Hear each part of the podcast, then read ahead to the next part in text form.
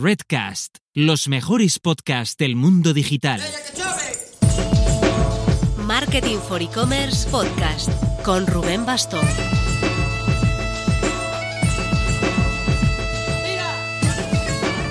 Hola marketers, si eres de los que escuchas el podcast el mismo día que sale, que sepas que hoy, lunes 6 de diciembre, estoy de cumpleaños.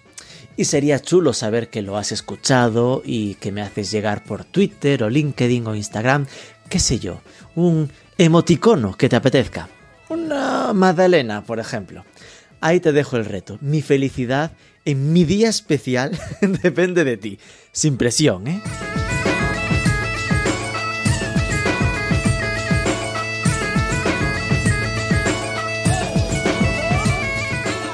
Esto de pediros este esfuerzo de vinculación, de engagement, está influido por el tema que vamos a tratar en el programa de esta semana.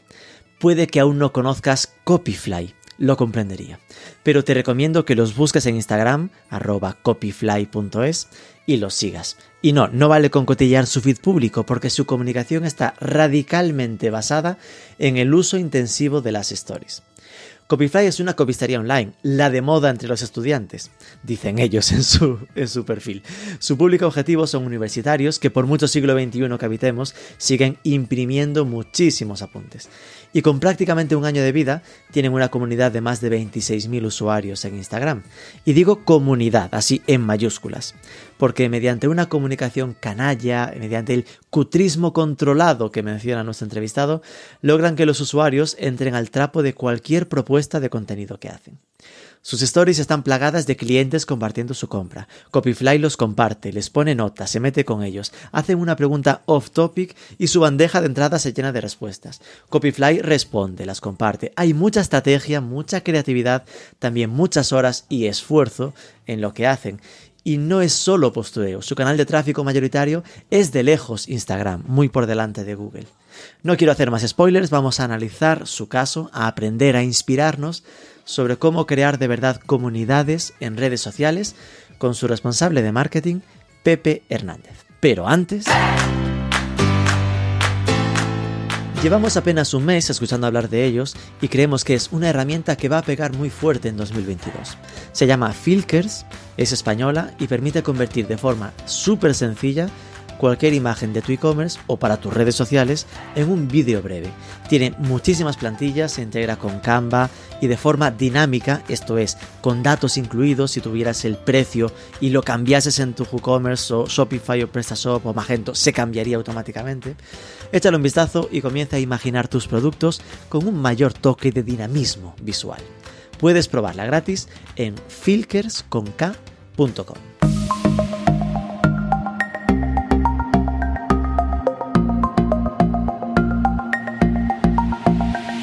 Pepe Hernández, muy buenas. Buenas tardes. A ver, que estaba dudando si Pepe, José Gabriel, pero bueno, veo que firmas por casi todas partes como Pepe, así que me permito la confianza. Responsable de marketing de Copyfly. Empecemos un poco por entender eh, quién ves siendo, de dónde eres, qué edad tienes, que pintas muy jovenzuelo, eh, cómo acabaste en este mundo de las imprentas online. Vale, bueno, eh, como has dicho, soy Pepe, Pepe Hernández, eh, tengo 24 años y soy de Almería. He acabado en Copyfly porque al final eh, la empresa que gestiona Copyfly realmente es una consultoría de marketing, una agencia de marketing. Lo que Ajá. ocurre que eh, durante el COVID eh, nuestros clientes vimos cómo, cómo se iban yendo, o sea, prescindían del servicio de marketing, cosa que creo que es un error. Pero bueno, muchos cometieron ese error eh, durante el confinamiento y como no había otra manera de sobrevivir, nos pusimos el equipo de marketing a buscar mm, distintas líneas de negocio. Se plantean dos líneas de, bueno, tres líneas de negocio y con la que decidimos quedarnos con la copistería online, hasta donde estamos ahora. Qué bueno, con lo cual, ¿cuál es la consultora? ¿Se puede saber o hay ahí cierto secretismo con...? Eh, no, no, o sea, si te- realmente si incluso busca en Google el Copyfly, en la página web pone que la ha hecho Nubic, que es la consultora donde... Nubic. que- Ah, es verdad, tienes el email de Nubic, joder, lo tenía fácil. Eh. Mis dotes de FBI, ya ves. Y bueno, antes de eso, o sea, yo estudié el grado de marketing en la Universidad de Almería y antes de terminar el grado de marketing eh, me di cuenta que la carrera no, no me enseñaba todo lo que yo quería como para salir al mercado laboral, que bueno, a compañeros míos de la carrera la ha pasado, que han terminado la carrera y se han visto como, oye, tampoco he aprendido tanto. Y bueno, primero mm, empecé a meter un poco la cabeza en el mundo de los videojuegos, en los eSports, y llevaba distintos clubes, era responsable de marketing de algunos de los clubes mm, más importantes de la época. Por ejemplo, el otro día, yo no, de esto no, no me acordaba, pero no sé si conoces a Reven, del equipo de Ibai. Sí. Pues Reven, o sea, estaba en un club que se llamaba PAM y yo era responsable de marketing de ese club. Y un día revisando archivos veo que tengo fotos de Reven y una compañera de trabajo está delante de mí y dice, ¿por qué tienes todas esas fotos? Y digo, coño, que esto está revalorizado ahora, ¿vale? Claro, claro. y bueno, un poco eh, compaginaba la carrera con esos trabajos, esas tareas que realmente yo no recibía ninguna prestación económica, pero, pero oye, aprendí un montón porque al final me relacionaba con gente de marketing, gente de, de me acuerdo, marcas como Homa, Injo, eh, Philips también, el responsable de marketing de Philips, yo tenía mucho contacto con él. Y bueno, fui creciendo poco a poco, empecé, antes de terminar la carrera, empecé en práctica en la propia Universidad de Almería. Y bueno, ahí fueron mis primeros, no sé, primeros contactos con el mundo del marketing, porque al final las prácticas eran de community manager. Hmm. y bueno, yo desde el primer momento intenté llevarme, en este caso era el centro de lengua de la Universidad de Almería, y lo intenté llevarlo a mi terreno. Y revisando un poco lo que me has dicho de, oye, vamos a contar tu historia, he estado revisando lo que yo hacía en el centro de lengua y se parece mucho a lo que a lo que he conseguido hacer en, Copyfly. Solo que allí aquí tengo mucha más libertad de la que yo tenía allí. claro, claro. Era una, allí oye, que somos un centro de lenguas, por favor, una universidad, hay que mantener un poco el nivel, ¿no? y luego también es distinto, o sea, Copyfly tengo mucha libertad porque a nivel nacional. O sea, cuando tú tienes un negocio, una, alguna red social o gestionas una marca a nivel local, tienes muchas limitaciones porque, primero, que el público no es tan amplio y luego no es lo mismo una persona de Almería o un estudiante que estudia en Almería que una que estudia en Galicia. eso en Copyfly al final se ha hecho más homogéneo y, no sé, ha ido bastante bien. Y entonces tú entraste en Nubic antes de que naciese Copyfly y participaste un poco en la creación o entraste directo a Copyfly? No, o sea, yo antes de Nubic estaba en una agencia de marketing y a mí Nubic me contacta porque, porque bueno, en mi familia hay una, una empresa familiar, una pastelería, y Nubic es quien lleva el marketing a esa, a esa pastelería. Y a mí como me hace ilusión, pues al final meterte en el negocio familiar. Pues yo entré en febrero de 2020, que fue cuando, cuando el COVID, en Un mes antes del COVID. Ah, fui, fue a entrar yo y Nubic se fue un poco a la ruina. O sea, estuvimos, ¿verdad? Esto es verdad. Muy bien, no queremos señalar a nadie. Muchos me culpan a mí, pero bueno. Pero es así, o sea, yo en menos de un mes vi cómo me iba a la calle porque al final Nubis dejó de facturar, o sea, una compañera que entró conmigo se tuvo que ir a la calle, ella también lo quiso, o sea, ella era, estaba en otra condición distinta hmm. y un poco pensando así qué podríamos montar, eh, mi hermano me comentó, o sea, mi hermano era universitario en aquella época, yo acababa de hmm. terminar la carrera y me comentó, joder, qué putada ahora que la, en Almería hay pocas copisterías, la, la más importante es la de la universidad y la universidad que coge un autobús para ir. Y mi hermano decía, yo, no, yo que no me he sacado los apuntes, a ver cómo me saco yo ahora los apuntes.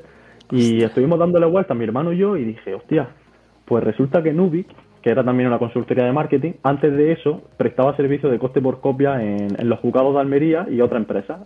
Es decir, rentaban eh, fotocopiadores industriales a empresas. Entonces yo contacté con, con el que hoy en día es el señor Bailongo, que es David, responsable de, uno, uno, de los responsables de la empresa. El señor Bailongo. ok, ok, perdón, y le comentaba eso, que, oye, eh, tenemos las fotocopiadoras de los juzgados que ahora están cerrados, si las podemos tener disponibles, me dijo, sí, tal. Y digo, ¿y folios? ¿Cuántos folios tenemos? Dijo, pues nos queda un palé o así, porque antes comprábamos, para que tú te puedas hacer una idea, comprábamos un palé cada dos meses. Ahora mm, la última compra fueron casi 60 o 70 palés de folio. ¡Ostras! Entonces, Metidas del éxito de negocio por palés de papel. sí, sí, sí. Al final, eh, fuimos hilando un poco la idea y lanzamos al mercado lo que era Copia Almería, que al final era algo como la, prueba piloto de Copyfly. Nosotros Copyfly no teníamos ni pensamiento de lanzarlo, pero lanzamos Copia Almería. Y como yo estaba muy metido en la, comunidad universitaria, mi hermano estaba en varios grupos de la universidad, lo movimos rápidamente también por campañas de Facebook y, y, funcionó. Y como eso nos hizo salir del paso, porque al final éramos cinco compañeros que estábamos en ERTE, estábamos trabajando en ese proyecto, como funcionó, dijimos, oye, vamos a dedicar el verano a intentar facturar por temas de marketing, otro tipo de servicios, mientras desarrollamos una nueva marca para lanzarla a nivel nacional. Qué bueno. Y ahí es cuando surge la idea de Copyfly y decidimos, pues bueno, lo que estáis viendo ahora, que esté enfocado al estudiante, que, que esté muy enfocado a la comunicación canalla. Estudiamos la competencia y la competencia que había en ese momento eran copisteros, o sea, no tenían ni idea de publicidad, no tenían ni idea de marketing, de redes sociales tocaban poco, pero sí es verdad que nos sacaban muchísimo recorrido. Y bueno, fue una apuesta de la empresa, en este caso eh, Nubi, que apostó por este proyecto y la verdad que ha ido pues, bastante bien. En tan solo un año. Qué historia pues, más chula, ¿eh? Porque al final eh, es lo de una agencia que al final, hombre, busca un poco, ¿no? El, en vez de acomodarse, mira, nos quedamos con los ERTES, el plantear ese rollo de busquemos alternativas de negocio y emprender emprendimiento interno, ¿no? Eh, también demuestra vuestra capacidad como profesionales de no, no, no anclarse ahí, ¿no? Eh, ¿Qué es a día de hoy Copyfly? Porque entendemos que esto se lanzó entonces prácticamente hace un año, es decir, a principios del curso pasado. Eh, ¿Cuál es el tamaño? ¿Cuántos sois trabajando? ¿Qué facturación, aparte de tamaños de, de paneles de, de, de- papeles de tenéis? folio. bueno, pues eh, Copyfly cuando se lanza al mercado, justo hace un año, éramos cinco compañeros y un compañero que permanecía en ERTE completo, que bueno, lo rescatamos y eran seis, eh, digamos que éramos seis compañeros. A día de hoy somos 26 personas, 26 menos. personas en Copyfly. 26 personas y el inicio de Copyfly no fue en una nave como la gente cree o, o en un local gigante, fue en el salón de, de la casa de nuestro jefe. O sea, era en un piso, en un barrio de Almería, en un tercero sin ascensor, porque las máquinas las, subi- las subimos andando sin ascensor. Madre mía. Eh, donde cogimos el salón, eh, habilitamos las dos máquinas que teníamos, luego cuando empezó a facturar la empresa pues, fuimos metiendo más máquinas, la habitación del jefe era la zona de encuadernación y la, la habitación de la madre del jefe era la zona de embalaje. O sea, Quiero pensar historia- que ellos vivían en otra parte. No, es que Oh, la Dios cosa que es no. O sea, Madre mía. Realmente, la gente se piensa, o sea, yo me acuerdo de los primeros días de Copyfly, o sea, el crecimiento fue muy rápido, porque ahora, ahora te contaré cómo montamos la estrategia, pero fue muy rápido y la gente nos decía, oye, ¿dónde tenéis la nave? Y nosotros nos mirábamos con cara de, sí, si vieran dónde estamos, no sé yo si... Si molaríamos tanto.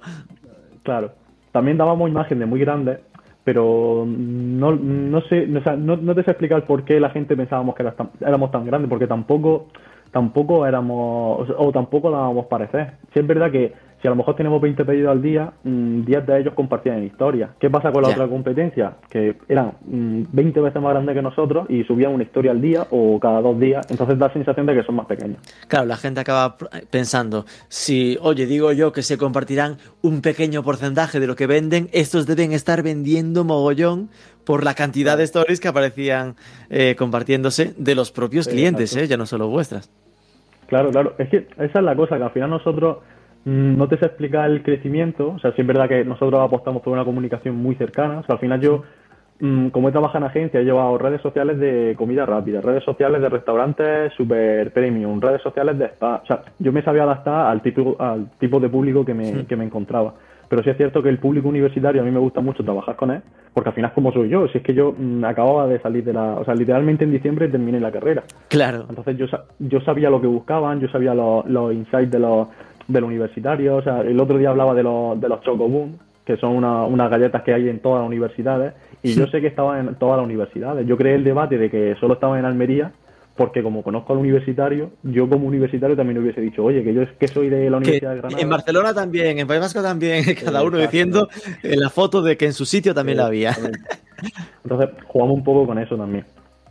Pero ya te digo, los primeros meses, mm, cuando me preguntas la facturación, eh, te, te puedo dar la facturación de, de este año, que al final mm, vamos a cerrar casi con un millón y medio Qué bueno. en tan solo un año, pero realmente no es real, porque mm, nosotros siempre hemos ido creciendo de manera que en septiembre nosotros nos tiramos, to- o sea, ya te hablo de septiembre de 2021, nos tiramos todo el verano mejorando, eh, ampliando equipo, ampliando máquina, ampliando nave, y en solo tres días ya tuvimos que cerrar la página web porque es que no, no dábamos abasto. Entonces decidimos, cerramos la página web a X pedidos diarios, que esos X pedidos diarios lo ocupaban en cinco minutos por la noche a 00, y Madre mía. decidimos hacerlo así para seguir creciendo, porque claro, ya te digo, a lo mejor eh, en enero, mm, no lo sé, eh, no me acuerdo exactamente la cifra, imagina 35.000 euros. Pues en febrero fue como tres veces aquello, y en marzo más, y en, abril más, fue creciendo. O sea, entonces, la facturación de este año, pues vamos a rondar la- el millón y medio, pero el año que viene, es que te soy sincero, no lo sé, o sea, no, no lo sabemos porque siempre que decimos una cifra siempre se acaba por encima. Entiendo que eh, doy por hecho que si vais a este nivel de crecimiento estáis con una operativa rentable, es decir, que estáis creciendo como en base a en bases sólidas, ¿no? Sí. ¿Y cómo os repartís 26 personas a nivel de tareas? ¿He visto que significa que es muy intensivo en, en el trabajo concreto de impresión, de encuadernación? ¿O cómo, cómo, qué equipos tenéis? A ver, nosotros al inicio realmente eh, yo que hacía redes yo llevaba las redes sociales, las campañas, las campañas con influencers, el trato con influencers, también era la persona que embalaba. O sea, eso la gente tampoco lo sabe, pero eh, incluso el diseñador que se encargaba de toda la imagen de Copyfly también era el que imprimía. ¿Qué pasa? Que hemos ido automatizando procesos en el sentido de que tú antes tenías que ir a la máquina, descargabas el archivo, imprimías tal, y ahora está automatizado en el sentido de que le da un botón y la máquina ya sabe cómo tiene que imprimir, sabe por qué máquina imprime, te tienes que preocupar casi de rellenar el papel. Eh, en los inicios teníamos dos máquinas, de, que eran dos impresoras industriales, y ahora no sé si tenemos veintipico o veinticinco o una cosa así. Luego, el equipo actualmente, ¿cómo se reparte? Pues hay equipo de, dirección, digamos, está el responsable de logística, de todo, de que toda la producción vaya bien, de que no falte de nada, que es David, señor Bailongo. Eh, Frank, que es el responsable de toda la página web, que las nuevas funcionalidades funcionen, que el desarrollo vaya correcto. Eh, tenemos a Jorge, que es el responsable de audiovisuales. El vídeo de la campaña de Navidad fue el que lo ideó todo, el que se encargó de grabarlo, de editarlo, todo. Luego el responsable de marketing que estoy yo, Sergio, que es el CEO, que al final nos organiza a todos. Y luego nosotros decimos la parte de abajo, porque como nuestra oficina está justo arriba de los que imprimen, pues... pero no quiero decir que estemos todos así en, una cúspide, sino al final es una organización muy, muy horizontal. Están los compañeros de producción, que al final nosotros también hemos sido compañeros de producción, porque cuando hay mucha demanda o hay vacaciones, nosotros si tenemos que bajar ayudas, pues bajamos sin problema, porque al final lo hemos pasado por ahí. Mm. Y hay gente que imprime, gente que eh, le llamamos el acabado del producto, que es pues, sea hacer agujeros, sea encuadernar, sea mm, cualquier tipo de acabado, y luego embalaje. Entonces hay, hay distintas áreas, cada uno especializado en una zona y al final así sale el trabajo. Qué fuerte. ¿Y esto es un WordPress? Eh, ¿La página web? Sí, sí. No. ¿Cómo que no? estará en www.copyfly.es, que eso es un WordPress y eso lo manejamos nosotros. Ah, vale. Después está la aplicación, digamos, ¿no? Eh, exactamente. La aplicación, como la llamamos, tenemos un equipo de desarrollo que son de, son de Venezuela, con sede en Málaga, que es un, un equipo de desarrollo que prácticamente trabaja para nosotros. Y eso está desarrollado al milímetro. O sea, ahí no hay nada de WordPress. Y es que te lo juro, que yo estaba viendo, porque estaba en With lo de WordPress, decía, no me lo puedo creer, que porque había visto lo del, eh, en alguna story, lo del proceso de mejora de selección de colores y no sé qué, decía, estaba imaginándome la de curro que había ahí para optimizar, para, adaptar.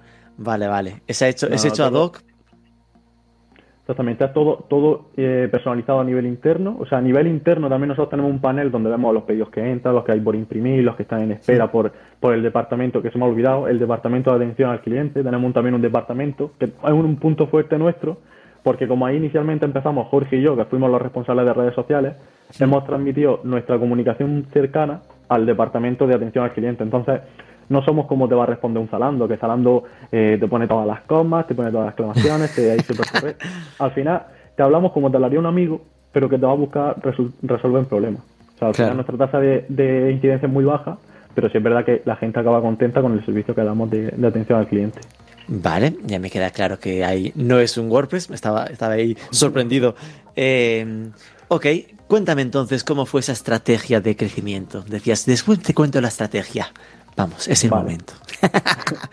vale, esto, esto es curioso, poca gente lo sabe. En verano nosotros, pues mientras preparábamos todo, nos llaman de la Junta de Andalucía para, para preparar un proyecto de, de, unos cursos de formación.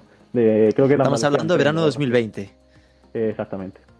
Y nada, nos comentan que quieren que, yo y un compañero demos una charla de cómo crear comunidad de online. Y yo realmente mm, comunidad online no había creado, porque Copia Almería era muy pequeño, teníamos 300 seguidores, pero sí que tenía en mente cómo, cómo construir una comunidad online, online eh, basándome en lo que yo quería hacer en Copyfly.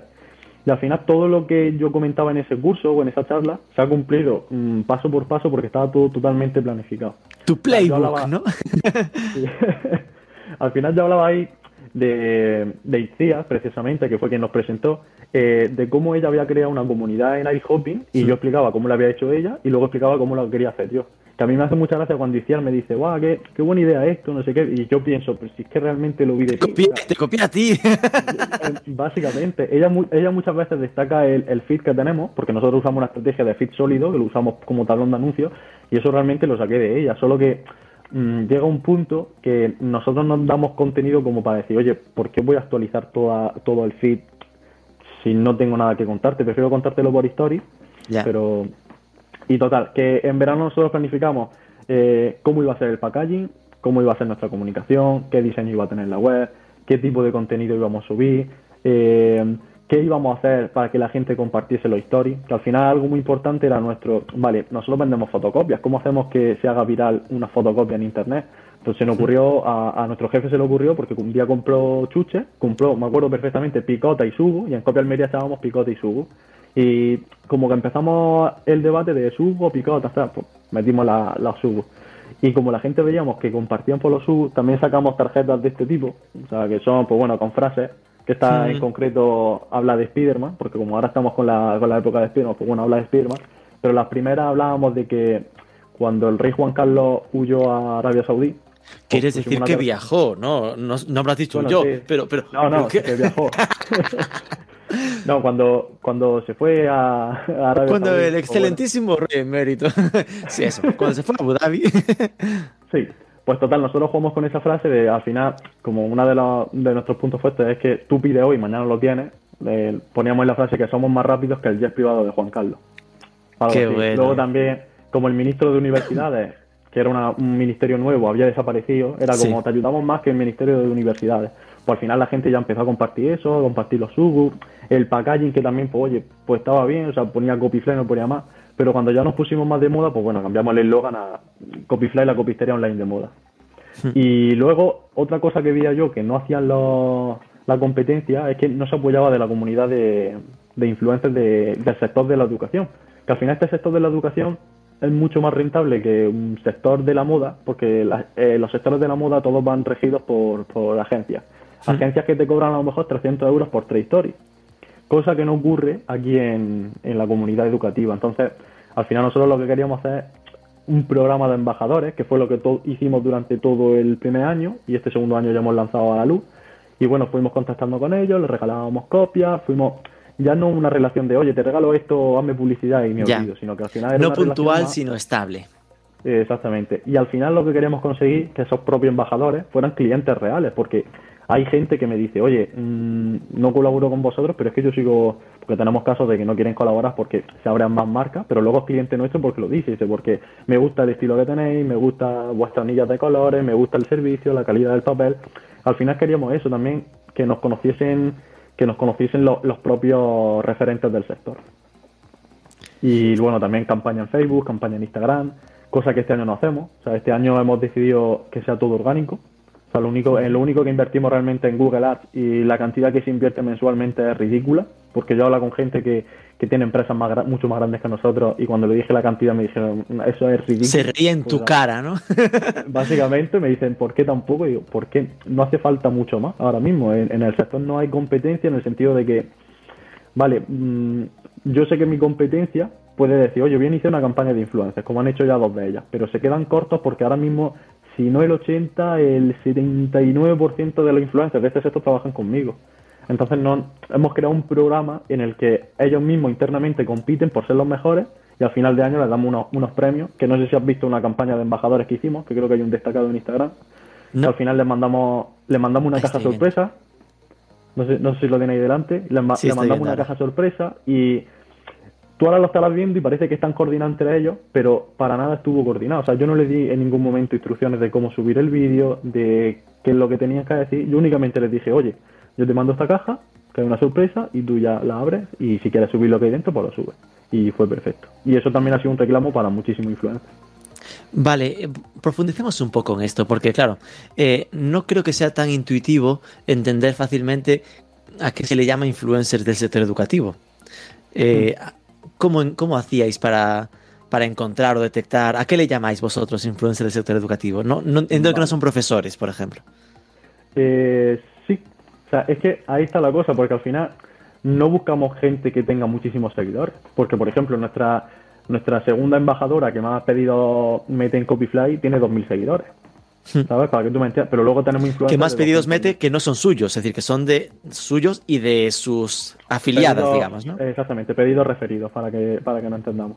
al final ellos cobran una comisión, es verdad. Ellos eh, a partir de no sé qué fecha empezaron a cobrar comisión y al final también un reclamo en el sentido de que, oye, pues ya que me ayudas, pues yo también te doy una, una parte de... es decir, ellas hacen un poco lo que Itziar hace con Colvin, ¿no? Plan, tienen su código de, de descuento, eh, de, apadrinamiento y que ellos lo publican en Stories y la gente lo pide con ese código para tener el descuento en sus propias compras. que al final lo que yo ahí consigo es que es una colaboración natural, porque si yo, vale, me viene, no sé, una influencer, la, la que sea, eh, a Maripondo, porque es la más conocida, y si me cobra 2.000 euros, pues bueno, yo le pago 2.000 euros, subí la historia y ya se olvida. En cambio, si yo le pago por comisión y aparte de eso ella siente la marca como suya, siente que le gusta la marca, pues al final no hace falta que yo vaya detrás de los influencers a decirle, oye, tienes que hacer esto, tienes que hacer lo otro. Porque al final nosotros gestionamos más de 140 influencers que trabajan con nosotros más luego toda la gente de, redes sociales, que hay muchísimas, que suben las historias porque quieren, o sea, que sean clientes, influencers o, o de cualquier tipo. ¿A qué llamamos influencers nosotros? Al final no nos basamos por los seguidores, nos basamos porque gente que sea referente en el mundo de educación primaria, gente que sea referente en el mundo de educación física, en medicina, en enfermería, en bioquímica. O sea, tenemos de, todas las ramas, incluso de marketing hay también por ahí. Tenemos gente de, pues no sé, que son médicos, pero también dedican su tiempo a hacer recursos de, de, o sea, de infantil de, medicina, como puede ser el caso de un chico que es el mundo de un enfermero. Pues bueno, él está estudiando medicina, trabaja de enfermero, pero hace recursos de, pues hace esquemas, hace un montón de cosas. al final trabajan con nosotros y, oye, pues a lo mejor no en influencia a nivel de seguidores, que a lo mejor tiene que, digo yo, hay gente con 3.000 seguidores que le diría, oye, pues tú no eres influencer, pero para nosotros sí. Porque al final, si, si, la opinión de esa persona cuenta. Es que siendo así, pocos me parecen 140, ¿no? Porque al final es un trabajo de que prácticamente en cada facultad habrá uno, ¿no? Es decir, exagero, ¿no? Pero que es algo que al final entiendo que os los vais encontrando, ¿no? Es decir, que estaréis trabajando en búsquedas, en gente que esté publicando cositas y dices, bueno, este parece que no es que haya publicado una vez una cosa, sino que tiende a hacer de vez en mm. cuando este tipo de materiales y a partir de ahí entonces lo contactaríais para ofrecerle el plan de brand, ambassadors, ¿no? Exactamente. Vale.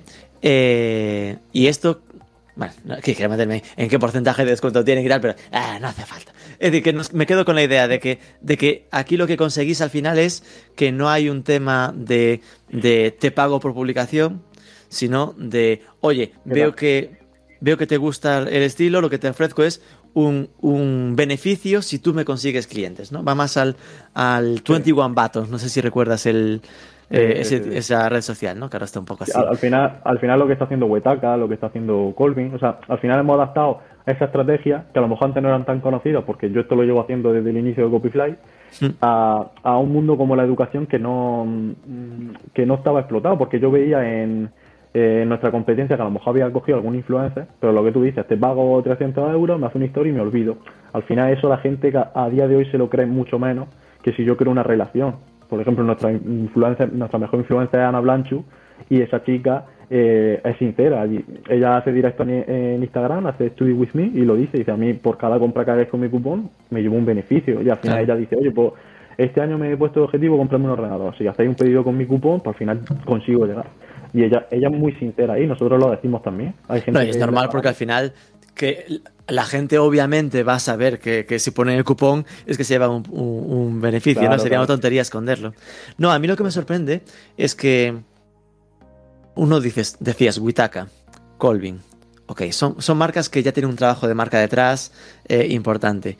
Me flipa que vosotros con un año de, trayectoria, ¿no? Eh, es decir, que no es algo que, me parezca tan fácil de conseguir. Es decir, que el nivel de conexión que uno tiene que conseguir con esos candidatos a embajadores para que, les, para que ellos acepten el, ok, no me pagues porque me mola. Es decir, porque mm, mm, eh, tiene que al final ser algo que lo habría hecho igual y como lo habría hecho igual, pues lo hago porque además me dan dinero, ¿no? Porque si no, eh, es decir, que, que vuelva a tener mucho mérito eh, ¿Sabes? Porque el que no está escuchando igual se piensa, qué tontos somos que estamos pagando a los influencers. Eh, lo normal es hacer un, brand ambassador que no le pagas, le das un porcentaje. Los cojones. Hablando mal. Es decir, para conseguir esto tienes que tener un nivel de vinculación con ese candidato muy alto. Claro. Al final, nosotros hemos hecho el trabajo de eso. Por eso el programa de embajadores, o sea, al final el premio que les dimos fue un poco para recompensar eso, decir, oye, ya que habéis Casi al revés, ¿no? Ya lo estaban haciendo y dije, bueno, venga, vamos a, incentivarlos un poco más a los que ya lo están haciendo, ¿no? Claro, sí, no sé si habrás visto los regalos, o sea, literalmente le poníamos que al ser nuestro primer año me hubiese gustado, o sea, llevaba una carta que no sé si la llegaron a leer, no sé si la mostraron, la leyeron para ellos, eh, contábamos que hacer nuestro primer año y vender las copias menos de dos céntimos, me hubiese gustado mandarle un jamón, pero no hemos podido, no nada el presupuesto. Entonces, era un poco como para darle gracias, porque al final, gracias a los 10 mejores embajadores, ha sido por lo que ha crecido Copyfly. Es verdad que el año pasado a lo mejor éramos 30 embajadores y este año ya vamos por 140, por lo que te digo, al final se corre la voz, se conocen entre ellos, son profesoras en muchos casos que dicen, oye, pues si a mi compañera que es profesora en Bilbao le va bien y yo que soy estoy en Cádiz, mmm, si esta gente me lo propone, pues claro que le voy a decir que sí. Y otra de las cosas, hay mucha desinformación en la influencia, en el sentido de que yo he hablado con ella, ya parte de esa comunidad hay gente que son amigos ya y yo he hablado con ellos y me dicen, oye, es que no sé cuánto cobras por una historia o no sé qué cobra esta marca. Entonces, las marcas también nos aprovechamos un poco de eso bueno, yo estaba en los dos lados, o sea, yo he gestionado influencers y luego también he gestionado como ahora una marca para, para influencers. Entonces, como a, la vez están las dos situaciones, yo entiendo que si yo le escribo desde Copyfly, si he creado una marca buena, ellos se van a sentir asociados. Mm, no es que no sepan cuánto pedirme, es que a lo mejor ni me lo piden porque dicen, oye, si ya me lo está dando todo. Ya. Vale, em, volviendo a la web, ¿cómo, cuánto, ¿cuál es vuestra conversion rate? eh, Pues la tasa de conversión la he mirado esta mañana, porque es verdad que es un dato que registramos todos los días, y no, no lo había visto hasta hoy. Mm, no sé realmente cuánto está la conversión buena en un e-commerce, porque hace, hace tiempo leí un 3,5 o un 4,5, no lo sé. No hagas caso, no hagas caso, no te estreses. La media está en el 1 y, uno y poco por ciento. Pues nuestra media está en un 10, por eso te digo que... Joder. es que, claro, yo al ver ese dato no recordaba si era un 15, un 3,5, un 1,5, no lo sé, pero era, es eso, un 10. O sea, hay meses que tenemos un 12, hay meses que tenemos un 8, pero es eso. Claro, al final es, no tenéis mucho tráfico, pero es que eh. el, que el que llega, entiendo que podría llegar a sospechar que vuestro tráfico más grande venga de redes sociales, es decir, sea vuestra fuente de tráfico principal. Mm, sí, pero la compra se finaliza en ordenador, porque la página web... Eh, ya no digo que sea por móvil, ¿eh? me refería a redes sociales más que SEO, por ejemplo, más que ah, Google. Sí, sí, sí, sí. Literalmente el SEO no lo hemos trabajado. El SEM es verdad que se trabaja algo, mm. pero SEO, no, o sea, literalmente no hemos tenido tiempo para ponernos a trabajar SEO. el poco SEO que hay es, pues bueno, pues entrevistas que hemos salido en prensa, gente que habla de nosotros, los propios influencers que tienen su página web, pero es que no hemos trabajado nada, absolutamente nada. Mm. y tráfico mensual de media son 80.000 mil visitas, que tampoco sé si está bien o mal. Es que ya te digo, o sea, como cada mes va cambiando los datos una barbaridad. No sé decir. no, además supongo que en vuestra casa, hombre, septiembre, octubre, por, por puro flujo de en principio de cursos, será mes más locos de, de, imprimir cosas, ¿no? A ver, en teoría, eh, noviembre era flojo y, me acuerdo el primer día de noviembre mi jefe me llamó en plan, Pepe, ¿has hecho en redes sociales? Porque se batió récord en noviembre, no sé si la primera semana de noviembre, el número de pedidos diarios. Y me llamó a las 8 de la tarde todo asustado diciéndome, Pepe, es que que nos vamos a ver obligados a cerrar la página web de nuevo. Al final conseguimos no cerrarla, pero sí es verdad que nos, vimos asustados porque nosotros hicimos una planificación y como somos nuevos, porque el año pasado fue septiembre muy poco, octubre un poco más, noviembre un poco más, y así hasta que acabó en junio, que fue como sin parar, pues no tenemos datos reales de qué meses son buenos o qué meses son malos. ¿Y, esto de que hubiese cerrado la, la web nos generó problemas? Es decir, que la gente al final oye, se frustrase, se quejase de... O, al mm. contrario, se convirtió en más aspiracional, de, venga, esta noche soy el primero. Exactamente, he llegado a ver... No me lo puedo creer. Claro, o sea, al final el trabajo nuestro es esa comunidad, es decir, oye, si algún día te fallamos, mm, te voy a ser sincero, no soy como otra copistería que a lo mejor se ven saturados y, te ponen el envío 24 horas y te dicen, oye, que te ha llegado en 72, pero yo qué sé, culpa tuya. Nosotros, nosotros lo avisamos. Es más, en épocas de alta demanda, cuando tú vas a pagar el pedido, no te deja pagar hasta que acepta un banner que pone así con nuestros copies, hey, quieto parado. Eh, estamos en alta demanda, es posible que te llegue más tarde. Entonces, pero te daremos doble de sugus. Al final jugas con eso. Nosotros en redes sociales lo que teníamos así como juego, cuando teníamos limitada la web, es que a las 12 de la noche se volvía a abrir. Entonces yo jugaba con que, oye, tranquilos que yo por la noche voy a estar con vosotros, voy a, voy a apoyaros. y a las 12 menos un minuto ponía una historia de, oye, que ya podía saltar la web. Y yo me acuerdo en, en, en 8 minutos cerrar, cerrar la web. Y la gente escribiéndote diciendo, oye, que no había abierto la web. Y yo le escribía por Instagram, no, es que ya la habéis cerrado otra vez. ¡Ostras! Si el cupo diario a lo mejor eran 500 pedidos, esos 500 pedidos se ocupaban en 10 minutos. lo que sí que veo es que entonces tus horarios laborales estaban un poco locos, ¿no? en esa época estaban un poco alterados. Pero al final es algo, es algo que se hace por gusto, porque la comunidad que tenemos, ya te digo, o sea, todos los días te escribe gente, o sea, da igual que ponga una historia a las 7 de la mañana, nuestra rutina al final es contar un poco, oye, contanos cómo ha ido el fin de, Eh, nosotros leemos mientras tomamos el café. Y a lo mejor le he puesto a las 7 de la mañana y a las 7 y 5 hay ya 15 respuestas.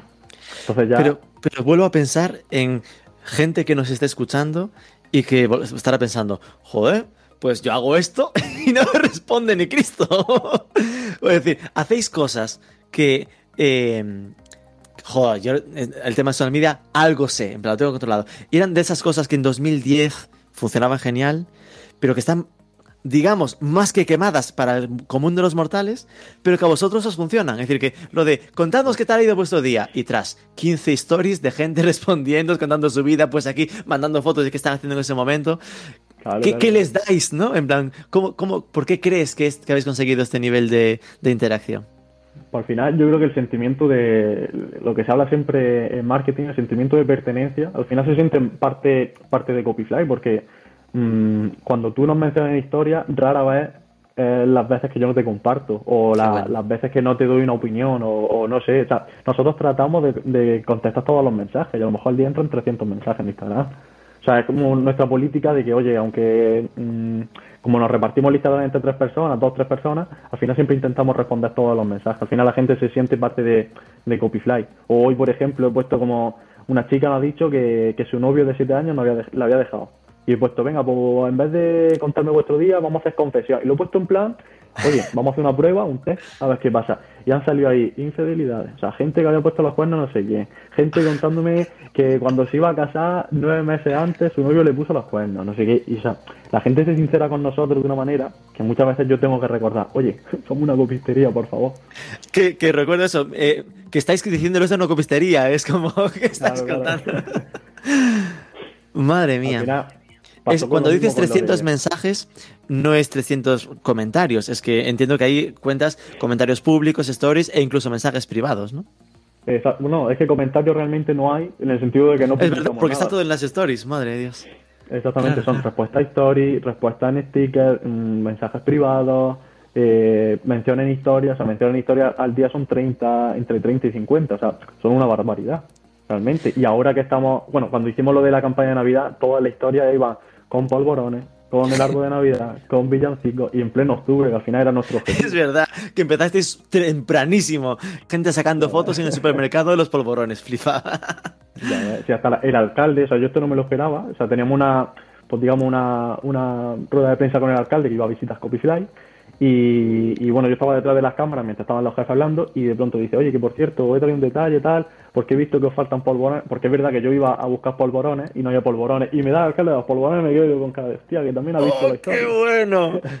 ¡Qué buenísimo! O sea, nos salió todo redondo, o sea, al final nosotros teníamos planeado unos números, al final, no sé, una imagen de lo que iba a suceder, pero es que ha sido todo muchísimo más bestial. Al final los influencers se, se volcaron con nosotros de que se ponían un jersey de, de reno, se ponían el gorro de Papá Noel para subirse story y nosotros no le habíamos dicho nada. O sea que pare, puede parecer que estaba pactado, pero no en ningún momento nosotros le, le, le fijamos las influencias que tienen que decir o qué tienen que hacer.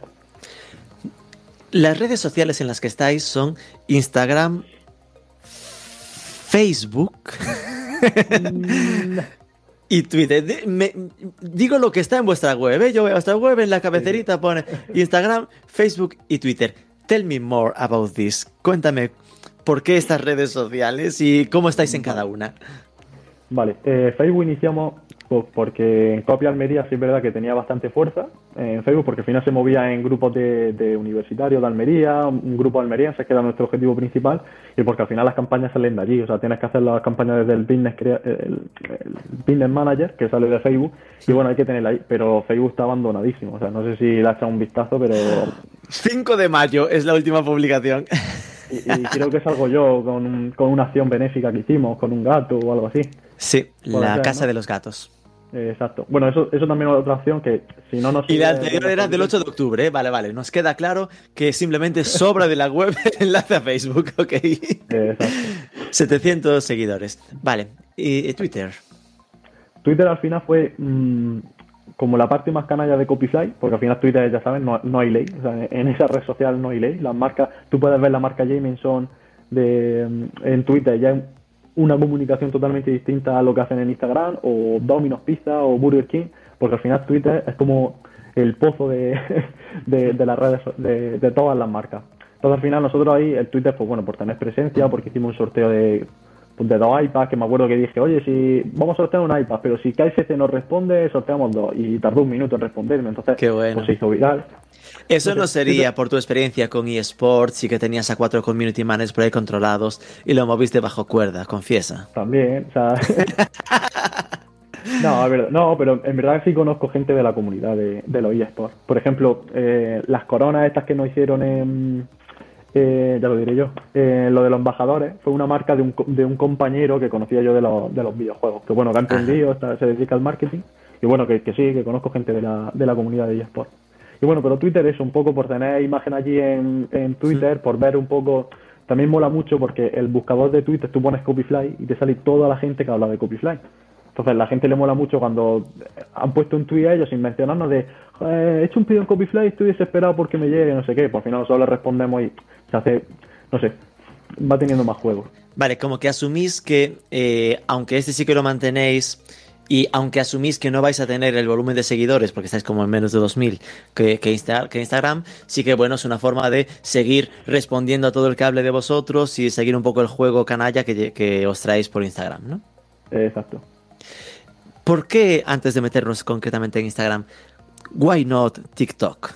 Eh, TikTok lo tenemos, pero no lo trabajamos porque al final lo que funciona en TikTok es que un TikToker de verdad te haga un contenido de TikTok. O sea, yo puedo salir, mm, no lo sé, subiendo un vídeo de la copistería no va a funcionar. O sea, si no usamos un formato que funcione en, en TikTok, no va a funcionar. Tenemos un vídeo con 200.000 visitas, pero era Joder. porque estaban de moda los vídeos de Satisfying, o algo así. Pero al final cuando, Sí, algo así. Entonces, pues, la anilla de, de encuadernación, al ser rosa, de colores, tal, llamaba mucho la atención y se, se viralizó. Y bueno, el último vídeo es un audio de la casa de papel, que al final es algo más improvisado, pero que sí, que nuestro punto fuerte al final es, es Instagram, como, como bien se nota. Con lo cual, eh, ni, ni apostáis ni tenéis previsto apostar a priori por TikTok. Eh, estaba en los planes de septiembre, lo que pasa que en septiembre había muchos planes, pero que la página web se cayese abajo y que tuviésemos que meter casi 15 personas nuevas en el equipo, 15 personas en Pues- septiembre. Ay, por favor. Pues fue complicado, o sea, porque nos vimos, mm, nosotros teníamos previsto aguantar el curso con 11, 15 personas y ahora somos 26. Entonces, tú imagínate todo lo que tuvimos que mover, todo lo que tuvimos que parar. O sea, la página web mm, ve seis productos que son una mierda, que lo decimos así, es una página web de mierda, porque son los seis productos que son dos bolis, dos subrayadores y poco más. Y tenemos, tenemos preparada una página web mucho más grande que no hemos podido lanzar. Entonces, Porque en la práctica vuestro producto es muy, muy, muy sencillo. En el fondo es, mándame tus apuntes y te los imprimo. Y es casi jugáis más con el de, eh, pero tengo el, ahí, ¿cómo se llama? La- el rollo este de colores. la anilla, la anilla de color. Tengo anillas de colores. en plan, es una fantasía. No, y también, también por el mero hecho, hemos conseguido eh, la- el mero hecho de decir, oye, que yo pedía un Copyfly. Al igual que cuando alguien se compra, no sé, un coche mejor que otro, pero técnicamente son iguales, pero a nivel de marca un BMW es mejor que, no sé, que un, que un Peugeot. Sí, pero ahí es de donde se nota que al final, eso que, que- que comentábamos al principio de que había nacido de una agencia de marketing, es que esta Claro. marca es puro marketing. Es decir, que como producto, ok, no es desmerecer, ¿eh? es decir, eh, hay eh, anillas de colores, calidad de papel, es decir, la gente agradece la calidad del producto. A lo mejor si no hubiera habido esta experiencia previa de Nubic hace años, con no sé qué, ex- esa orientación al producto no existiría y solo siendo eh, marketing se habría hecho un producto del montón y, la y no habría funcionado. ¿no? Es decir, que esto va acompañado de un buen producto, pero donde brilla, aquí sin duda, es en la parte de comunicación. ¿no? Claro, Y oye, es está cotillando vuestro TikTok y, hombre, para haber hecho poquísimas cosas, no, me, no está mal. Tenéis como más de 2.000 visualizaciones de media por vídeo. Sí, el último creo que tiene 50.000. o- El último está en o algo así. 56.000, pero bueno, puedo imaginar que como es el último, pues la gente es el que ve cuando llega, ¿no? Mm. Pero... Y luego también hay gente, o sea, hace poco se, una chica se hizo viral porque subió una, una- un vídeo haciendo un, un unboxing de nuestro, de nuestro embalaje y como que la gente empezó a imitar ese vídeo. Es decir, que empezó a pedir con nosotros y diciendo, he descubierto una copistería en TikTok y voy a hacer el vídeo. Y varios de ellos se viralizaron con 600.000 seguidores, o sea, 600.000 reproducciones. Visualizaciones. Hay un montón. Luego también se han, viralizado, porque también tenemos gente en TikTok, influencers en TikTok, unas chicas que son dentistas, o sea, trabajan, o sea, estudian odontología y las compartió Cabronazi, que es una, una cuenta de las más famosas en Instagram. Pues bueno, yo contesté con ella, la, la metí en el programa de embajadores y pues también se viralizó un vídeo suyo con, con nuestro subu, con nuestro embalaje. Al final también estamos en esas redes sociales por eso mismo, para captar tendencias, ver quién funciona, quién no. Mm, gente en Instagram que tiene 3.000 seguidores, a lo mejor en TikTok tiene 200.000. Entonces hay que estar atento a, a todas esas cosas. Con lo cual, obviamente lo hacéis como para seguir a los influencers, ver qué pasa por ahí, también monitorizar, pero que no descartáis que cuando estéis un poco más estabilizados con el equipo, volváis a, darle caña a TikTok entonces, ¿no? Exacto. ¿Y Twitch? ¿Twitter, has dicho? Twitch, Twitch. Twitch. Eh, Twitch también había un plan, incluso de crear. No, lo digo porque veniendo de eSport también, en plan, podía haberte venido como de. es más, algo que es más de eSport todavía, que es Discord. Tenemos un canal de Discord creado, pero no lo hemos lanzado por lo mismo, no tenemos tiempo. Madre mía. Pero, pero sí, sí está la idea de, de Twitch, de hacer directos de, pues bueno, algo que se llama el Studio With Me, pues hacer una biblioteca online, no sé. Hay, hay muchas ideas que realmente, como tenemos un, propio, un equipo creativo propio dentro de la empresa, eh, pensamos y ejecutamos mucho más rápido de lo que nuestra competencia más cercana puede hacer porque lo externaliza todo. Tiene una agencia para la influencia, una agencia para las redes sociales. Al final tarda muchísimo más y el servicio siempre es peor. Claro. Vayamos entonces a Instagram. En Instagram nos comenta, bueno, estáis en 26.000 seguidores. En verdad que recordemos una copistería que tiene un año de antigüedad. Eh, 26.000 seguidores mm, es el sueño de, muchos. de cualquier em, premio. La copistería online de moda entre los estudiantes, envío gratis a toda la península, superando 35 euros. Ahí, claro, entiendo que es el truco. Entiendo que no será muy habitual que un pedido de fotocopias supere 35 euros, ¿no? No, es lo habitual. Es lo habitual. La cesta media está por encima. Tú piensas que nosotros, mm, no sé cuánto será nuestro pedido medio ahora mismo, pero sí que es verdad que en septiembre eh, parte de de nuestra saturación en, en la fabricación es porque el año anterior nosotros habíamos captado a muchos estudiantes de educación. ¿Qué pasa con esos estudiantes? Que cuando se sacan las oposiciones son profesores. Cuando esos profesores entran en un colegio, ya no te piden las copias para ellos, te piden las copias del colegio. Entonces nos llegaban pedidos de 200 mm, kilos, o sea, porque nosotros medimos los, pedidos por kilo, 200 kilos de pedido, 300 kilos de pedido, que era como, mm, me acaba de entrar un pedido de 2.000 euros, ¿cómo hago esto? Madre de Dios. Si nosotros tenemos planeado ¿qué te digo yo? 400 pedidos al día, te entraban 20 de esos y decías, pues ya estoy listo de papeles. Pero eso realmente contaba como un pedido. Entonces, pedidos bajos, es que son muy pocos los pedidos que, son bajos. O sea, realmente casi la mayoría, casi la mayoría no pagan envío por lo, por lo que te digo. Al final mm, estudian bastante. O sea, yo no sabía que la gente gastaba tanto en estudiar y estudian bastante. Qué bueno. Vale, después lo que tenéis es un feed que, como decías, no es no sé cómo llamarle, estático, en plan que lo usáis como son, eh, son ahora mismo seis, eh, perdón, nueve fotos que componen todas juntas un, cartel. Exacto. Yo reconozco que esto a mí nunca me ha gustado. Personalmente, ¿no? Porque al final yo interpreto siempre Instagram como algo que se consume desde el móvil, eh, esencialmente. Entonces, esto es algo que en el móvil no se, no se suele entender, ¿no? Entiendo que es una forma de decir, nos tira de un pie el muro, síguenos para llegar a las stories. Básicamente. Al final lo que, lo que en ese feed lo que está haciendo está señalando eh, la sección de Reels, que si le pincha la sección de Reels te encuentras la campaña de Navidad. O sea, siempre está todo, está todo bien pensado para llevar al cliente donde queremos llevarlo. Que al final es que como si el vídeo en Reels lo dejábamos en el perfil me descuadraba todo. Entonces pues diseñamos eso, echamos las fotos, hicimos los, montajes correspondientes y al final lo que queríamos hacer con esta campaña es llevarte a, la campaña que era el sorteo. A los Reels. Exacto. Que bueno, otra de las... Dime, No, que vea más abajo, pues que están otras nueve señalando a la del medio, que es hacia Copyfly, donde supongo que en el Copyfly toca, si tocabas la pantalla. Eh, un vídeo precisamente de Claudio Serrano, que no sé si lo conoces. No. Claudio Serrano es quien le pone voz a Batman, le pone voz a, Atman, le pone la voz a Carrefour, a Starbucks, a PlayStation, le ha hecho los vídeos a Ibai y yo viendo la trayectoria de este, de este chico, bueno, de, Claudio, eh, sabía que iba a acabar con, mucha fama, porque cuando yo le contacto no había trabajado para PlayStation, no había trabajado para Ibai, no había trabajado para casi nadie, o sea, es verdad que era conocido por Batman, porque ha hecho la voz en, Assassin's Creed, Pero el rollo canalla que transmitía me gustaba mucho para Copyfly y lo, contacté, y lo contacté porque al final, digo, quien escuche el anuncio de Ibai, al final, tarde o temprano nos va a relacionar. Porque en el vídeo de la campaña de Navidad también nos pone él la voz. Y la verdad que, no sé, está todo muy medido y aunque parezca muchas veces improvisación en Instagram, todo, todo está ligado bajo una estrategia. Hay un estudio de estos que se publicó, no recuerdo ya cuál, ¿eh? pero que últimamente recuerdo haber leído en Marketing for E-Commerce, eh, de estos estudios sobre, sobre, mm, igual era de Metricool o alguno de estos, que hablaba como que, muy para mi sorpresa, que la gente solía consumir más el feed vertical que el horizontal. Vale. Esto a mí me fue una sorpresa porque yo estaba convencido de que eh, la gente estaba mucho más en el efecto FOMO de, de las stories que en el vertical. Entiendo que vosotros esto, mm, que le den por culo a esta estadística, en plan, ah, os habéis lanzado eh, 100% hacia las stories, ¿no? Es que lo que pasa es que yo esa estadística la he leído y no me la creo, porque quien ha hecho la estadística, al final, quien ha hecho la estadística es un programa que te, que tú le pagas para poder programar publicaciones. Como la story, mm, en ese programa no se pueden programar, no- obviamente no te van a decir que la story funciona más que el feed, en este caso es HotSuite quien hizo el estudio, porque me lo he leído. Ok. No Claro, recordaba si era yo- Jutsu o Metricool, cualquiera de los dos seguía siendo una herramienta de planificación.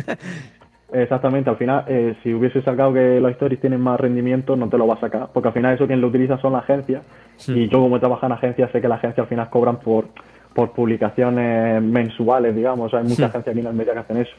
Entonces, pues, da ese dato. Yo, por ejemplo, no lo comparto, no comparto que una publicación en feed, porque a mí, por ejemplo, no me pasa. A mí en historia me ven al día 8.000, 9.000 personas, o sea, en cada, en cada historia, entonces yo una publicación cada vez que la subo tiene muchísimas reproducciones, tiene muchísima interacción, pero porque al final son campañas muy con- muy concretas como hicimos con Ari Hopping o como he hecho ahora en Navidad. O sea, al final son campañas muy concretas que buscamos esa interacción precisamente.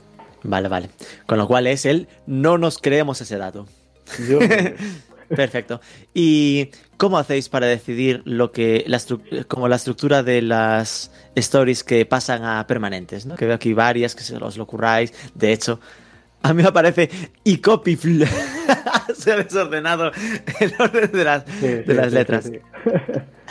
bueno, eso, eso es porque, bueno, siempre tenemos la broma de que los destacados, siempre hay alguien que me dice, oye, que tiene el destacado desarmado, no sé qué. Pues bueno, eh, en Navidad, bueno, en Navidad, en octubre lo decoré de Navidad y dije, a ver cuánto me dura ordenado. Y nada, lo desordené y la gente pues ya, oye, que lo tiene desordenado. Que ya lo sé, lo he visto, lo veo todas las mañanas, pero... No hace falta que me lo digas. Vale, perdón, perdón. No, no, no, pero, pero que sí, que al final, al final también lo que le llama la atención a la gente, que parecemos muy profesionales, pero luego es como, oye, que mira los tíos estos. Es como el otro día cuando hice lo del Chocoboom, una chica que siempre nos responde, que no me acuerdo del nombre, que es Rocío, es una chica de Murcia, pues nos dijo que, que sí, que el Chocoboom, las galletas estas estaban en todas las universidades. Y entonces yo le respondí una cosa sabiendo que me iba a responder ella lo siguiente. Yo le dije, claro, es que yo los Chocoboom pensaba que eran de Almería como las migas que son almerienses. Entonces ella ya me respondió diciendo... Que son de Murcia. Exactamente. ¿Qué pasa? Entonces yo ya tenía el contenido del día siguiente. Entonces el día siguiente saqué el debate de, pues bueno, de, de las migas, que de dónde eran, la gente empezó a debatirlo, la gente mandándome audio, una abuela me mandó un audio diciéndole a su nieta, dice esta gente que las migas son de Almería y la abuela me decía, hay una mierda, no sé qué, y pues lo compartí. Luego también yo le escribí al- a un cocinero que es famoso en Andalucía, que es Enrique Sánchez, que hace un programa en Canal Sur, y le escribí diciéndole, oye, necesito opinión de un experto, ¿de dónde son las migas? No sé qué. Y me dijo que eran de origen romano. Pues bueno, yo en vez de decir que eran de, ori- de origen romano, saqué en conclusión de que eran italianas. Entonces pues ya la gente, pues, la, la pelea era entre. Albacete, claro, la- la- el debate era que si eran de Albacete o Extremadura. Y dije, pues para no acabar el debate aquí, digo que dije, no es ni de Albacete ni de Extremadura, son italianas, porque lo, dije Enri- lo dice Enrique Sánchez. Pues la gente ahí me petó también los mensajes diciendo que no es italiano, que es de origen romano, que es distinto, no sé qué. Al final lo Pero me porque- encanta, de verdad, el mérito que tiene lo que estás comentando, eh, porque lo, lo que dices como de una forma súper intuitiva, de como si no lo pensases, en el fondo lo que estás comentando que es, voy a provocar su respuesta para que al día siguiente la gente piense que eh, esto de las migas salió de la conversación con ella. Cuando en el fondo tú ya lo tenías planificado, lo que haces es hacer que parezca que viene de la comunidad. Claro. al final lo que, lo que me mola mucho de mi trabajo, que al final no es algo que yo lo piense y, y ya me salga, sino que también hay una planificación de, oye, como conozco ya, por ejemplo, en este caso a Rocío sí la conocía más porque nos responde a toda la historia, sabía cuál era cuál iba a ser su reacción. También conozco que los murcianos siempre me dicen, oye, que las migas son murcianas o los valencianos. Yo cada vez que comemos una paella, siempre pongo la misma broma de, hoy tenemos que hacer dos cosas, celebrar, porque siempre pedimos paella cuando celebramos algo. Pues siempre pongo, queremos celebrar nuestro primer año de Copyfly y enseñarle a los valencianos lo que es una paella de verdad. ¿Qué pasa? Pues que los, valencianos nos petan a mensajes, pasándonos fotos de lo que es una paella, explicándonos. Al final buscamos siempre eso. Que parece que es como un error en redes sociales, pero siempre, siempre lo provocamos. Qué bueno. ¿Quiénes son, eh, ah, bueno, por si te ocurren, así un poco a lo robado, pero eh, referentes en redes sociales, marcas que a ti te guste, cómo lo gestionan, que te han servido un poco de inspiración? Pues, a ver, en el primer puesto, Ice Hopping, que al final yo me he basado, me basé toda la estrategia en, en lo que hacía ICIA, ahora con el equipo que tiene ICIA. Eh, luego también me gusta mucho, ya no como lo hacen en redes sociales esa marca, que también PS21, que es una agencia que, o sea, mm, me flipa. A mí si alguien me dice dónde te verían unos años, a mí me encantaría estar en esa agencia o cercana a esa agencia. Y luego también yo sigo muchas cuentas de, de repostería. O sea, me flipa cómo lo hace Balbisiana, me flipa cómo lo hace Boutique Dulce de Leche, que es una pastelería de Valencia algo más chiquitita. O sea, no, no me inspiro mucho en marcas grandes, porque es verdad que las marcas grandes, eh, por ejemplo, PS21 gestiona Burger King, gestiona KFC, gestiona las grandes, y al final un poco la idea sale de la misma persona, del mismo departamento. Mm. Pero las empresas pequeñas sí es verdad que, que me mola mucho cómo lo hacen. O sea, Por lo que me comentabas que- antes, a mí me tenías ese puntito mm, canallesco de, de Satranques Jaén. No sé si lo seguías en sus tiempos grandes. Sí, es, es que precisamente trae una cosa para enseñarte, porque Ya, ponía ya, en el comentario, me ponía en el comentario, es que esto no te lo he comentado, dice, "Os falta hacer ropa, es que precisamente estamos ya haciendo ropa, que eso la gente no lo sabe, o sea, lo que te comentaba del señor Bailongo, o sea, tenemos la marca registrada, señor Bailongo, o sea, estamos haciendo una línea de ropa entera, ¡Oh, Dios mío! lo que pasa es que la gente, la gente no lo sabe, y cuando salga esto, pues tampoco estará anunciado, pero bueno, si lo quieren ver, pues que lo vean, pero sí es verdad que estamos trabajando con eso, o sea, una Tenemos ya de ropa. tres exclusivas. Sí, la verdad que aquí. y bueno, Qué eso, fuerte. sí, Y la eh, idea es que eso, para, para que no esté tan triste, ¿no? La web de, que tiene ahí seis productos ma- mal contados, al menos que Claro. pueda llevarse la gente, como hizo Desatranques Jaén, ¿no? Que al final era una empresa de Desatranques, pero te comprabas la camiseta de Desatranques Sí, Jaén, ¿no? Al final nosotros siempre jugamos con el, con el cutrismo, pero controlado. O sea, no sé si has visto el vídeo que le hicimos. Cutrismo a- controlado, me encanta el concepto. El cutrismo controlado de Copyfly. Nosotros, nosotros la campaña que hicimos con, con Air Hopping, que al final era un poco en, en el storytelling donde Bailongo estaba enfadado, dijimos que esa persona no iba a tener vacaciones, pero donde nuestros seguidores sí. Y como que Air Hopping tenía parte de culpa, porque íbamos a hacer un, un sorteo. Y cuando yo le propongo a ICIAR de, oye, vamos a comprar dos Air Hopping, ¿queréis participar en la acción? Le planteo el, el storyboard y me dice, Pepe, si es así de cutre, sí. O sea, sea, está súper mal hecho. O sea, si lo ves, es un croma mm, súper mal hecho. Compramos los disfraces en el primer bazar que lo, que lo cogimos. O sea, y funcionó. per- No sé si tiene 120.000 reproducciones la, el, el vídeo. O sea, que la- a la gente le flipó. O sea, se hizo bastante, bastante conocido. Estoy intentando identificar qué, co- cómo es la gente. ¿eh? Porque en el fondo esto va- gusta mucho, ¿no? Lo de ese punto, sin duda, la naturalidad, la espontaneidad, pero ese punto cutrecillo, realmente la gente lo agradece mogollón, ¿no? Como que genera mucha empatía el que no sea todo súper perfecto, que la gente note que, oye, que es uno más, ¿no? Una persona más intentando hacer su curro bien, pero con gracia, con humor, ¿no? Claro. O sea, al final la gente, yo lo que pienso, oye, hace unos minutos me ha mandado a la mierda una seguidora, pero yo sabía que lo iba a hacer, o sea, que quien en su sano juicio le dice, vete a la mierda a una copistería o, o menciona a mi madre, ¿sabes lo que te digo? Que al final Ya. lo compartí en story porque eso también sabía que lo iba, sabía que ella me iba a responder así, porque al final tenemos un juego en redes, en, en el Instagram como que las menciones las puntuamos del 1 al 10. O sea, y yo soy como que soy muy estricto en el sentido de si no me pones música navideña, no te apruebo. Si no me enseñas los subos, no te apruebo. Entonces la gente ya muchas veces nos menciona en su historia y esto que se pasa la historia no la has compartido, te escribe a decirte, oye tío, no me has puntuado. Y es como, tío, no, me, no me da la vida. Que, La- pero que al final esto puede, creado.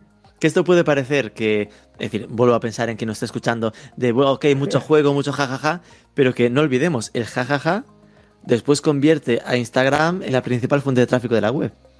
Básicamente. Es decir, O que, sea, que- que- eh, sería distinto si yo tuviese esta imagen en redes sociales y mi jefe al final de mes no hubiese dinero. Pero como sí lo veo, o sea, al final es un negocio que funciona, que es lo primero que me preguntaba, es un negocio que funciona, un negocio rentable y al final la, la, la, facturación hace acorde a lo que pasa en redes sociales. O sea, al final el mismo crecimiento en redes sociales ha sido el mismo crecimiento que ha habido en, en facturación y en beneficio también. De todo lo que publicáis, entiendo que siempre habéis estado probando como muchas cosas eh, y ya estamos finalizando. ¿eh? A ver si consigo no pasarme de la hora, que después me echan bronca. eh, ¿Qué cosas eh, o qué tipo de contenidos notas que funcionan muy bien y cuáles habéis probado pero no, estos no, no eran el camino? Vale, lo que mejor funciona, basándonos en que el contenido en redes sociales, ¿Mm? es cuando, cuando hacemos partícipes a, lo, a, los propios seguidores. Es decir, cuando nosotros todas las mañanas ponemos un sticker de preguntas, o sea, yo el sticker y la pregunta que pongo es sabiendo que alguien de ese público que me ve va a responder la, la, respuesta que yo quiero y voy a poder publicar lo que quiero en ese día. O sea, siempre hay una línea de contenido planificada y lo busco siempre de los seguidores. ¿Qué pasa? Que como no soy yo el que empieza a hablar del tema, que es el propio seguidor, pues al final juega muchísimo con, con, eso. Yo, por ejemplo, quería hablar de lo del debate de las migas y le, le, tiré de la lengua a una seguidora para hacerlo. Entonces, en ese, en ese tipo de contenido donde la gente ve que le manda un mensaje a la copistería, me ha hecho una captura y la ha subido, me gusta, sí. eso es cuando más alcance tenemos. Más alcance, más interacción y más... Y los que no, esto que dijiste, aquí pensé que sí, pero no, este no era el camino. Ahora dirás, no, no, es que esto no me ha pasado porque soy tan crack. No, es que... me funciona. no, me, me va a costar pensarlo, pero... no, pero yo creo que las publicaciones en el perfil. O sea, cuando antes hacíamos casi diariamente, casi o rara vez, eh, publicaciones en el feed, eh, nos funcionó poco. Lo que pasa es que desde el primer momento, o sea, tú este no lo verás porque está archivado, pero la primera publicación en, en, en el feed completo que hicimos de un sorteo fue como celebrando nuestro primer mes de vida, teníamos Sí. muy poco presupuesto y dijimos, podemos hacer una cosa, podemos sortear un iPad, pero tenemos que despedir al diseñador. Y la gente votó despedir al diseñador. Sabía que era broma, o otra gente se, se molestó porque se pensaba que era, que era serio. Entonces, yo lo que le pedí al diseñador es, écheme una foto porque jugábamos con, con disfrazarnos de un Minion y me disfrazé yo de un Minion con un iPad y el diseño fue como si lo hubiese hecho yo con el Paint. Super cutre, o sea, recortado fatal, eh, Sí. con las letras como si escrita a mano. Y al final eso funcionó muy bien. Pero ya te digo, es que publicaciones en feed no hemos hecho individuales creo que nunca. Qué bueno. Pero, pero las pocas veces que lo hemos hecho, sabemos que no han funcionado. Los Reels, por ejemplo, sí no funcionan muy bien, porque cualquier tontería que ponemos en Reels tiene más de, no sé si 4 o 5 mil reproducciones, que para nosotros está bastante bien. Mira, esto ya es interesante. Alguien que le, que le funcionan los reels mejor que TikTok, ¿no? En plan, que al final siendo un, un rollo equivalente, entiendo que porque ya tenéis la comunidad eh, creada. Claro. Entonces, ya para final- finalizar, retos, estos planes secretos que, que aún no han podido salir, pero 2022, ¿qué veremos eh, en Copyfly, eh, tanto en negocio como en redes sociales? Hay una cosa que me la voy a llevar hasta adentro, no lo voy a decir todavía, porque la estamos terminando de, de diseñar, pero cuando la lancemos van a hablar mucho de nosotros, porque eh, no voy a dar datos. Es con Jeremy Piqué y Ibai Llanos. no, no, no, no. no. Uy, que se ponía cara de poke, qué susto. Ojalá, ojalá. No, pero fue es una, una funcionalidad nueva en nuestra web que nuestros embajadores ya conocen, están probando internamente, están dándonos su feedback. A Qué ellos bueno. les ha gustado mucho, la idea le ha molado mucho y sabemos que le va a gustar muchísimo a la comunidad. Y otro reto de 2022 es salir a Europa. Porque al final nosotros tenemos ya el punto de mira en Portugal, que está al lado, en Francia también, en Italia, en Alemania. Qué putada el copyfly.es, entonces, ¿no? Eh, no, no tiene por qué. Porque vais a Porque hacer eh, el dominio por país, entonces. Exactamente. Pero ya hablaremos De la necesidad virtud. Bueno, es No, verdad, pero- como al final el SEO no era vuestro, vuestro problema. No, tampoco. no, o sea, al final lo bueno que tenemos es que hay gente que el año pasado ya nos conocía, que ahora está en otros países y el año que viene va a pasar lo mismo. Hay gente que no habla de Italia, oye, por favor, habréis pedido a Italia, que conozco gente ya, o gente de Portugal. Lo difícil será adaptar los memes a cada país, pero bueno, fijo que. Nada, con cuatro eh, Pepes Hernández más, listo, no hay problema. si contratasteis 15 en dos meses, pues para el año que viene, otros tantos. Jova, pues Pepe, no, de verdad, eh, muchísimas gracias. Eh, insisto en que desde que Iciar me, me habló del caso me, me encantó. Os, estoy siguiendo, no efectivamente por vuestro feed, sino por lo- el juego que dais en Stories y, y reconozco que me encanta ese, ese tono, ese, ese estilo de comunicación que tenéis. Creo que sin duda el que nos esté escuchando debería seguiros para ver en sus carnes, porque a veces parece como que eh, si hace un par de días en una entrevista me preguntaban cómo veían lo del el perfil de community manager como la profesión, ¿no? Como que lo veían ya un poco superado. Decía, es que, en plan de, en transformación constante, sin duda, pero que, que está que tiene todo el sentido seguro. Es decir, que, y esto creo que es un gran ejemplo de, de, cómo aún a día de hoy se pueden hacer cosas brillantes, maravillosas con, con redes sociales y que, y que toquen la, la, varilla de los resultados. ¿no? Es decir, que no sea algo solo bonito, como a lo mejor a veces podemos pensar en KF, KFC lo que va a provocar lo que haga KFC en, en, los resultados no tocará mucho, ¿no? Pero en este caso sí que, sí que duele y que se está notando eh, en la cartera. Así que de verdad mi más sentida enhorabuena y que sigáis así petándolo todo como lo hacéis ahora o más. Muchísimas gracias a ti por la entrevista. Un abrazo. Vamos de para ti.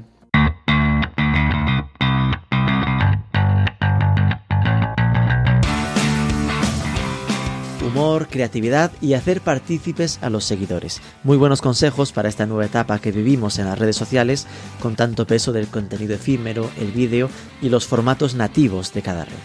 Y menudos datos mueve Copyfly, 10% de conversion rate, casi nada. Muy interesante el esfuerzo que están haciendo con su plan de embajadores de marca.